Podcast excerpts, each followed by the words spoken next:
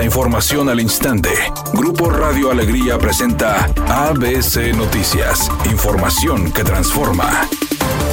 ¿Qué tal? Muy buenas tardes, esta es la información. La instalación de señalamientos de alto a lo largo de la calle Padre Mier y Mariano Matamoros en el centro de la ciudad causó inconformidad entre locatarios de la zona y automovilistas debido al tráfico que generan. Los señalamientos fueron instalados recientemente por el municipio de Monterrey. Tras un recorrido realizado por ABC Noticias, se pudo evidenciar que los altos están instalados sobre Padre Mier en los cruces de Juan Aldama, Porfirio Díaz y Miguel Nieto, mientras que sobre la calle Mariano Matamoros, los señalamientos están ubicados en los cruces de Ignacio Vallarta, Serafín Peña y Juan Aldama. Algunos de los reductores de velocidad no están bien señalizados con pintura, lo que ocasiona que muchos de los automovilistas no disminuyan la velocidad.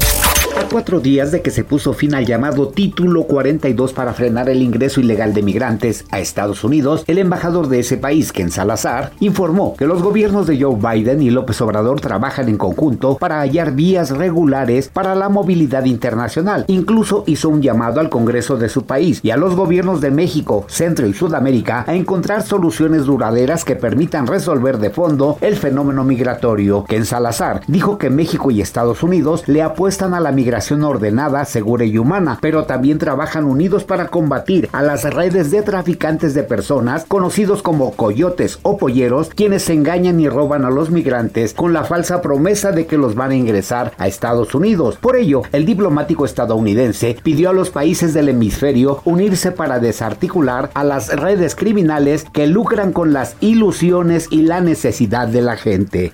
Editorial ABC con Eduardo Garza. La Comisión Federal de Electricidad División Golfo Norte sigue de mal en peor. Ayer dejó sin luz a miles de usuarios de San Pedro por un cortocircuito que tardaron más de cuatro horas en arreglar. Cajeros automáticos inservibles, sin atención al cliente, con fallas en los procesos de pago de los recibos por Internet, es lo que se registra a diario en la Comisión Federal de Electricidad.